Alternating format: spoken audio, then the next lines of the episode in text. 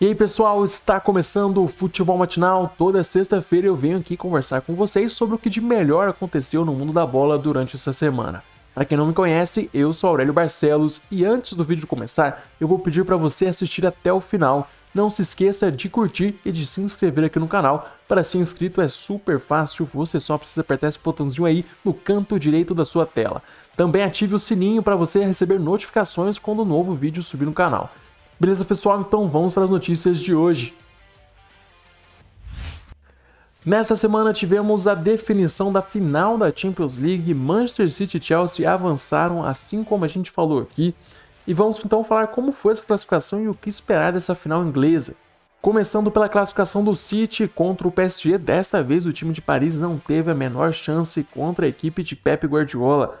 Com Mbappé no banco por conta de uma lesão, Pochettino precisou escalar Icardi e o argentino pouco conseguiu fazer durante a partida. A gente quase não escutava o nome dele durante a transmissão. O PSG sofreu muito sem os contra-ataques que o Mbappé proporciona para o time do PSG, e isso também deu mais liberdade para o Guardiola marcar mais em cima. O Guardiola adiantou as linhas de marcação do City, que diferente do primeiro tempo no Parque dos Príncipes, pressionou do começo ao fim e por isso abafou todas as jogadas do time de Paris. E essa marcação mais em cima deixou pouco espaço para Neymar e Di Maria jogarem.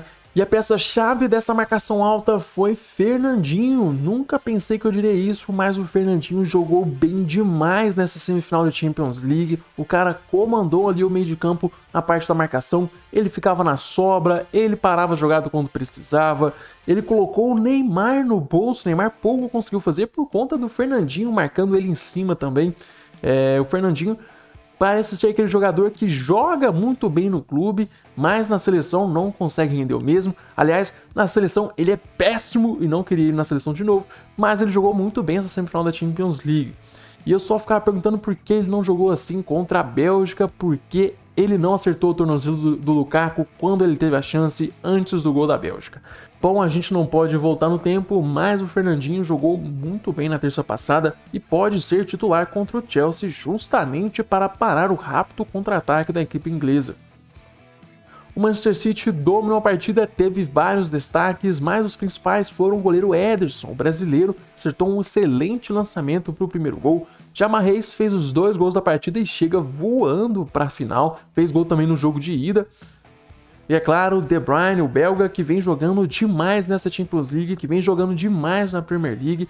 Aliás, já coloco aqui meu resultado do melhor jogador do mundo. Eu acredito que o belga seja, sim, o Bola de Ouro, o The Best, ou pelo menos esteja no top 3. Mas a torcida é que ele pegue o primeiro lugar. Já o PSG morreu de novo na praia, tenta, tenta, tenta, mas sofre demais sem um elenco qualificado. PSG gasta milhões e milhões trazendo Mbappé e Neymar, mas não consegue montar um time que corresponda. É claro, tem o Di Maria para fazer ele no meio de campo, para ajudar os, o Neymar e o Mbappé, tem o Keylor Navas no gol, tem o Marquinhos, mas não consegue montar um time que consiga sustentar esses grandes jogadores. Tem boas peças, mas falta um time e falta o um elenco. Bom, PSG precisa talvez contratar um zagueiro, contratar um volante, precisa mudar essa visão. Não, adianta trazer o Messi como está pensando em trazer, ou talvez essa especulação doida que fala que vai juntar Cristiano Ronaldo, Messi, Neymar. Eu acho que não é por aí. Precisa talvez pensar no elenco melhor, precisa talvez pensar no meio de campo, precisa pensar um lateral direito, um lateral esquerdo. Precisa pensar melhor a construção do time e não trazer só craques que definem algumas partidas. Segundo duelo da semifinal entre Chelsea e Real Madrid mais pareceu uma reprise do primeiro jogo, o Chelsea dominou os 90 minutos, criou várias oportunidades e desperdiçou bastantes também, é claro, mas dessa vez ele conseguiu sair com a vitória e com a classificação para a final. Dessa vez também teve Timo Werner calando a minha boca, ele que fez um gol que muitos centroavantes perderiam. Ele mostrou em um lance posicionamento, impulsão, cabeceio como manda o manual, além, é claro, de conseguir sair da marcação como ninguém. Olha só que golaço que o time Werner fez contra o Real Madrid. É isso mesmo, com esse gol debaixo da trave, sem marcação nenhuma, Timo Werner abriu o placar contra o Real Madrid. O time de Zidane jogou muito abaixo novamente, mesmo mudando sua formação e mesmo com Hazard e Sérgio Ramos no time titular. É, o Vini Júnior foi deslocado para o lado direito e acabou perdendo sua malvadeza. O brasileiro pouco conseguiu fazer jogando do outro lado e ainda viu o Hazard desperdiçando boas oportunidades do outro lado lá, ó, perdendo a bola facilmente, só jogando virado de costas para marcação. Hazard que jogou muito mal e o belga conseguiu superar o Marcelo e se tornou o pior jogador do duelo contra o Chelsea ele que, aliás, saiu aos prantos depois da derrota, saiu muito triste, teve que ser consolado por um jogador do Chelsea porque ele estava chorando demais. Como vocês podem ver nessa imagem aí, ele claramente sentiu o peso da eliminação e ficou muito triste pelo antigo clube ter chegado à final. Já Zidane pode estar de saída do Real Madrid, o nome mais forte para assumir o clube agora é o Raul, ídolo do clube, que agora treina o time B. Zidane também mostrou que é muito difícil treinar o Real Madrid sem Cristiano Ronaldo. É muito difícil você improvisar um jogador ruim sem ter o Cristiano Ronaldo para ali balancear a equação. É muito difícil escalar um Lucas Vasquez no Real Madrid sem um Cristiano Ronaldo no campo também. É muito difícil ganhar três Champions League sem um Cristiano Ronaldo em campo pelo Real Madrid. É muito difícil. E o Zidane mostrou isso pra gente. Florentino Pérez também pensa em rejuvenescer o elenco, podendo sobrar para os veteranos do time, como Sérgio Ramos, Marcelo, Lucas Vasquez, talvez até para o Hazard. Bom, o Chelsea chega na final da Champions League com muita propriedade, mandou nos dois jogos, poderia ter goleado o Real Madrid nesse segundo jogo, talvez até no primeiro, e a grande final acontece no dia 29 deste mês. Com certeza vai ser um jogaço e você vai saber sobre tudo desse jogo aqui no canal. Vamos sair da champinha para falar de Liberta e eu queria falar que o torcedor santista tem motivo para comemorar, mas o time do Santos não deixa e a situação está complicada. Na Liberta conseguiu vencer, conseguiu até golear, deu uma respirada, mas no Paulistão tá de mal a pior e corre risco de rebaixamento. Depois da derrota de ontem no Clássico, o Santos vai para a última rodada do Paulistão no confronto direto contra o rebaixamento. O Peixe encara o São Bento e, se perder, cai para a Série B. Já a vitória deixa o Palmeiras vivo na competição, ele depende de um tropeço do Novo Horizontino para se classificar, mas não tem risco de rebaixamento. Isso se chama karma karma no futebol.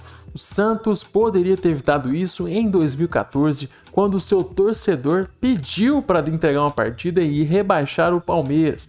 Naquele ano, o Santos salvou o Palmeiras de um rebaixamento, isso o torcedor implorando para entregar, e hoje ele sofre as consequências. Sofreu a consequência em 2015, quando o Palmeiras conquistou a Copa do Brasil em cima do Santos, um ano depois só dele ter salvo o Palmeiras do rebaixamento.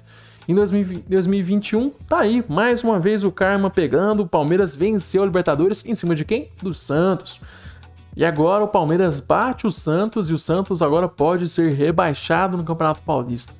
Isso tudo, como eu disse, é karma. Se o torcedor pede para entregar um jogo para prejudicar o rival, tem que entregar, senão os deuses do futebol cobram no futuro.